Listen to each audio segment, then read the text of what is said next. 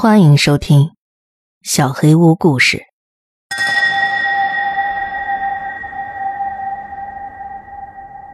塔台管制员的秘密上集。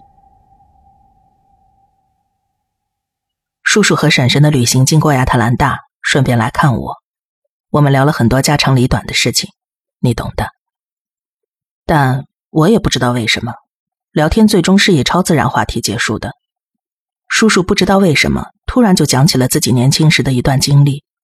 他说，这段经历会一直萦绕在他脑海中，直到自己入土。我让他暂停一下，拿出我的笔记本电脑，因为我想把它记录下来，跟大家分享。以下就是他的口述。你是在打字吗？哼，好吧。你网上那些朋友会看？呵呵。好吧，不过我得提醒一下，这就是糟老头子的一段回忆而已。行行行，我从头讲。一九七四年，我从福特汉姆大学毕业，不过我也不知道自己想从事什么工作。当时的年代跟现在不一样，那时候找工作简直不要太容易。我记得那些公司。几乎就是在求着我们去工作。不过我可不想余生都做一些无聊的案头工作，我就一直在等机会。后来有一天，感恩节吧，我坐飞机去看你婶婶，突然就被复杂的空中交通系统给迷住了。嗯，我就决定当一个塔台管制员。二十七岁的时候，我已经通过了所有考试，积累了足够的经验。可以在无人监督的情况下工作了。刚开始当塔台管制员，你是没办法自己选择工作地址的。每个人都想在肯尼迪机场或者杰克逊机场工作，不过那里不适合我们这些新手。我只能在爱荷华州一个叫做大西洋小镇的地方找到了一个工作。那个机场完全就是开在一大片玉米地当中，很小，很简陋。只有一条狭长的跑道。不过毕业刚开始嘛，而且薪水还不错。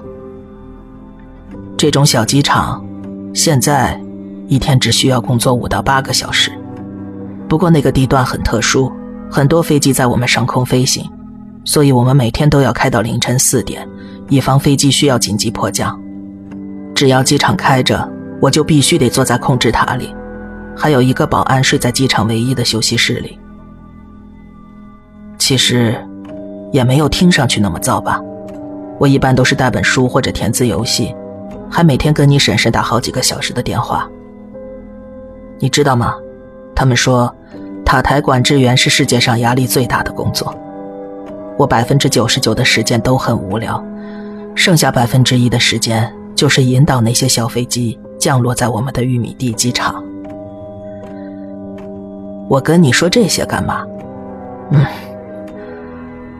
我工作了大概三个月之后，发生了一件事情，我到现在也不能。至于是不是超自然事件，你自己判断吧。不过在那个机场发生的事情，肯定是不合理的。一九七九年二月二十号，我记得很清楚，爱荷华州惯常的冬夜，寒风凛冽，但是没有降雪。那天机场没有安排任何飞行计划，不过我还是坚持工作到机场关门。凌晨一点多的时候，我收到了一条无线电信息，说是距离机场五十公里的一架固定翼飞机，在奥马哈遭遇了严重的暴风雪，需要在我们这儿着陆。嗯，看来那么晚还不关闭机场是有道理的。我拿出双筒望远镜。确认了能见度，开始引导飞机。虽然外面风很大，他们还是设法着陆了。我通过望远镜检查着陆是否顺利。那是我第一次看到他。他在跑道上慢慢走着，就好像在家门口的马路上似的。先不说这个，我刚才说那天有多冷了吧？他穿着一件夏天的短裙。或者是睡衣，而且他还光着脚。你肯定会跟我产生一样的疑问：他怎么会出现在使用中的跑道上？他想干嘛？或者，应该先考虑他到底是怎么过去的？八十四号，我是塔台，你有没有看到跑道上一个女人在朝你那边走？我问刚刚着陆的飞行员。好的，我看看。我继续用望远镜观察，飞行员打开了舱门，走了出来，朝那个女人走了过去。不瞒您说，那会儿我觉得挺有意思的。爱荷华州大西洋镇根本不会发生任何新鲜事，但现在真的挺有意思的。我迫不及待的想听到那个女人的故事。我打赌，她肯定是在机场附近出车祸了。飞行员朝她走了过去，说了几句什么。我看到那个女人靠近他的耳朵，都快要亲上去了，然后说了几句。他们站在那整整十秒钟，两个人都一动不动，女人的头还是靠在飞行员耳边。然后飞行员猛地跳了起来，转身飞快地向飞机冲去，然后螺旋桨开始旋转。我赶紧打开了无线电。八十四号，你在做什么？没有回应。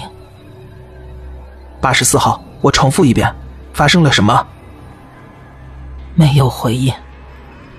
飞机动了。而且还在加速。八十四号，你没有起飞许可。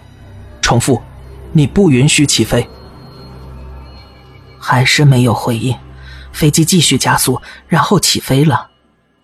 除了去确认当时上方没有其他飞机，我什么都做不了。然后我又试了一次。八十四号航班，这里是塔台。刚才到底发生了什么？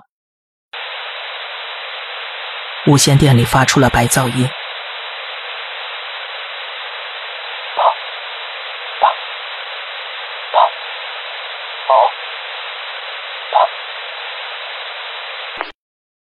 八十四号，请重复，你的杂音太重了。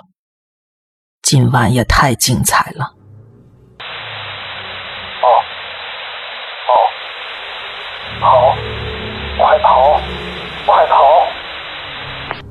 八十四号，你是在说快跑吗？请确认。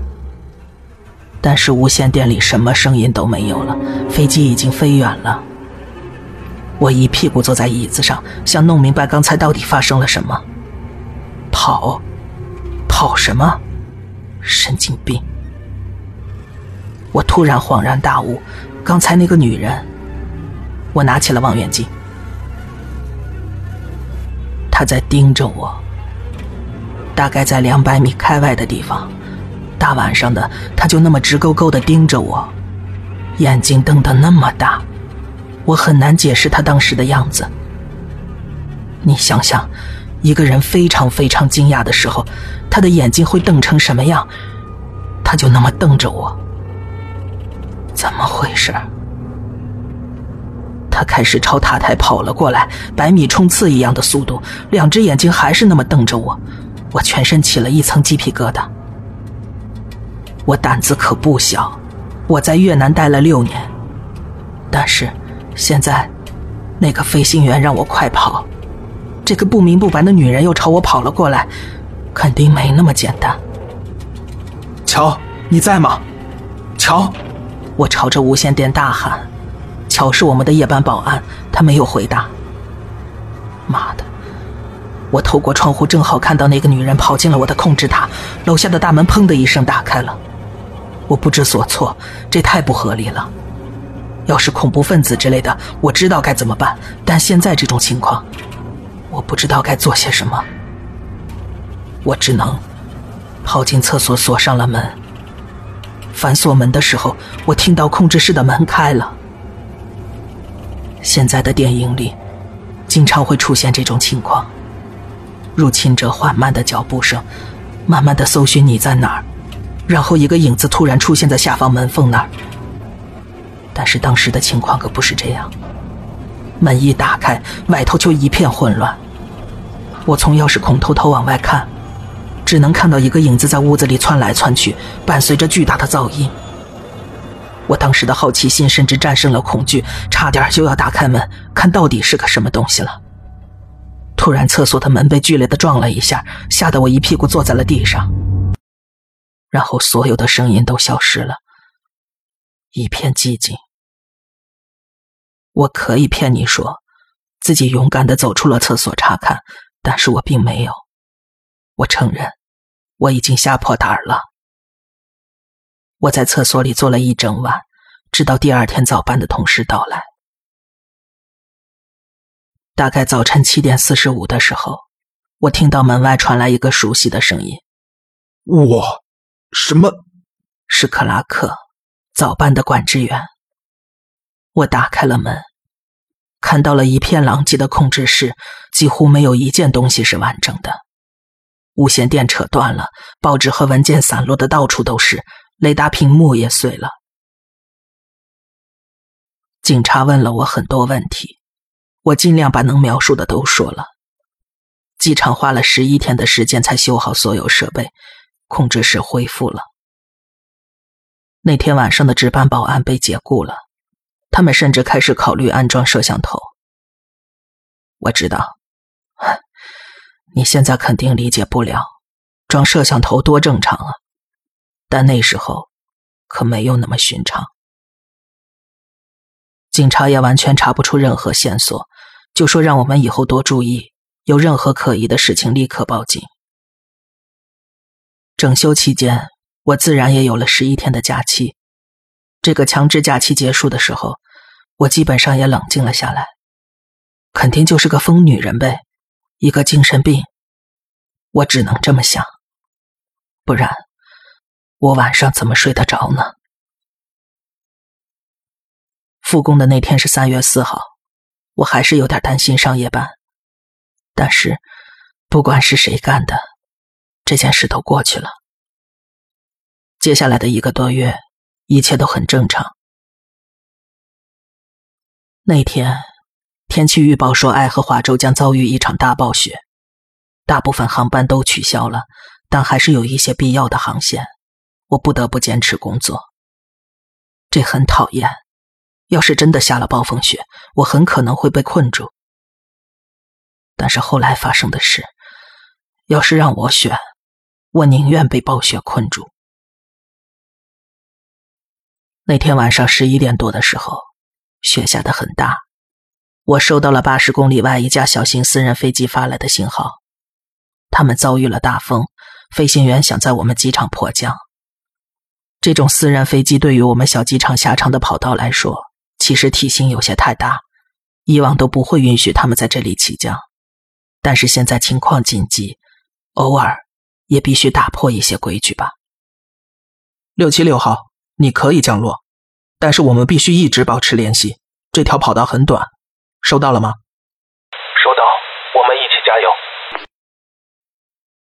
雪一点都没有变小的迹象，不过还好，下班前工作人员清理过跑道。所以情况应该还算可以吧。嗯，那时的管理没有现在这么严。我查看了一下跑道，得保证可以使用。说实话，那时候我都忘了他了。然后他又出现了。他距离塔台大概一百米左右，慢慢的散着步，光着脚，慢慢的走在冰冷的跑道上。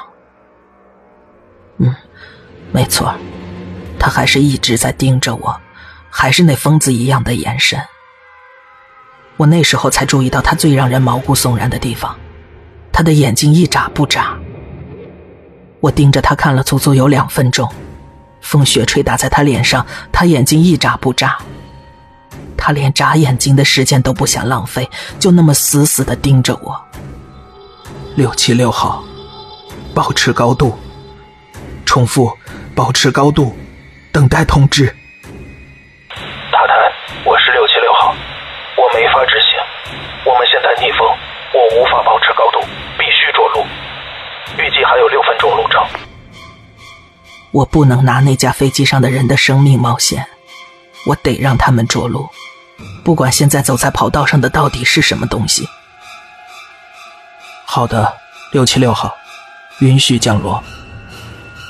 我放下无线电，向窗外望去。他现在离塔不到十米。虽然我当时不管任何紧急情况都不应该离开控制室，但我还是飞速的跑到一楼，锁上了大门。我知道他就在附近，我知道他随时会来。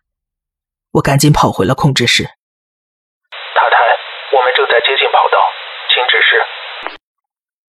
向右旋转三度，确认。收到，我看见灯光了，一会儿见。我透过窗户向上看，已经可以看见远处的飞机了。跑道上没有那个女人的踪迹。我松了一口气，等飞机安全降落后再说。一声巨响响彻整个控制塔，我不想相信，但是很显然，一楼的门砰的一声开了。他怎么办到的？我锁好了的。鸡皮疙瘩爬上了我的全身，汗毛竖了起来。我的身体感觉到了一些我看不到的东西。我第一反应是再一次把自己锁在厕所里。但现在不行啊！我不能离开控制台。金属楼梯上的脚步声越来越响，肯定是他。不过至少他不是跑上来的。但是那重重的脚步声让我越来越慌。他每走一步都像在使劲跺着脚。六七六号，这里是塔台，我已目视确认，可以降落。我听到控制室的门开了。我这才意识到自己有多害怕。我现在快七十岁了，孩子，但是我得承认，当时我吓得快尿裤子了。承认这一点，我一点都不觉得尴尬。我害怕极了，我不敢回头，我没有勇气面对出现在我身后的任何东西。这其实很不正常，因为我总是很克制、很理性。我被困在越南丛林的深沟里的时候。我在高速公路上差点被一辆十八轮的大卡车撞上的时候，我都很冷静，我总是很冷静。但是那天，我就直愣愣的坐在那儿，眼睛不敢离开无线电的话筒，我没办法回头。你网上那些朋友肯定会嘲笑我的反应，但要是你们经历了当时的情况，肯定也都跟我一样。受到惊吓的时候，你的身体。会做出他自己的反应。塔台，我们三十秒后着陆。我慢慢按下对讲机的按钮，我的牙齿打着颤。许许可。一股凉风吹在了我的脖子上。他站在我身后，呼吸出的气体吹在了我的脖子上。我能感觉到嘴唇移到了我的耳朵上，我感觉那张嘴离我的耳朵也就两三厘米，但是眼角的余光还是看不到他。当时我的身体就跟瘫痪的人差不多，你知道吗？我后来回想过无数次，我当时到底，到底有没有可能做出任何行动？作为一名老兵，我一直都觉得很羞愧。但是，不管我想再多次。或者是其他任何人面对那样的情况，都不会跟我当时的反应有任何不同。下去，到田里去，去吧。一般情况下，我们都会觉得，无形的恐惧慢慢具象出一点点实体的时候，恐惧会减弱。或者至少消除一些关于超自然力量的猜测，但是那个声音不是我之前听到过的任何声音。我不是作家，我形容不出来。那个声音很冷，不像人类的声音，而且我能从他的声音中感受到愤怒。我实在不知道怎么描述，他的声音里缺少了某种东西。你听到过的任何声音，都有那种东西，他的声音里没有。我也不知道是什么。平安降落，塔台六七六降落，希望你那儿有热乎点的东西喝。我身后的女人突然有了反应，她跑了起来。我强迫自己转身，正看到她光着的脚消失在门口。六七六号，欢迎。我的腿脚还是不听使唤，我撑着桌子站了起来，朝窗口望去。我以为能看到那个女人跑出去的身影，但是并没有，他可能还在塔里。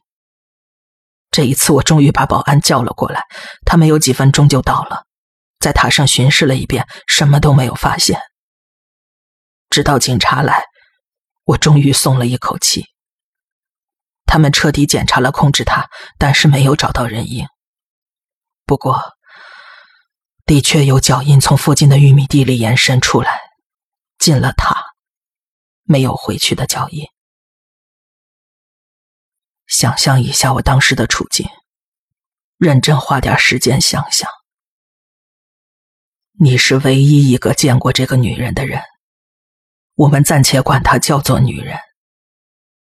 要是警察认定是我玩忽职守，在工作时间喝了酒，甚至我自己都不会觉得自己被冤枉了。我决定表面上对这件事情暂时冷处理。直到能证明这个女人在机场捣乱，但我不会放弃的。要是你，你会吗？好吧，我不知道别人会怎么做，但是对于我来说，两次这种超自然经历，我确实感受到了某种无形中的危险，但是我并没有受到任何心理惊吓之外的伤害。我不认为我会有生命危险。我决定坚持下去。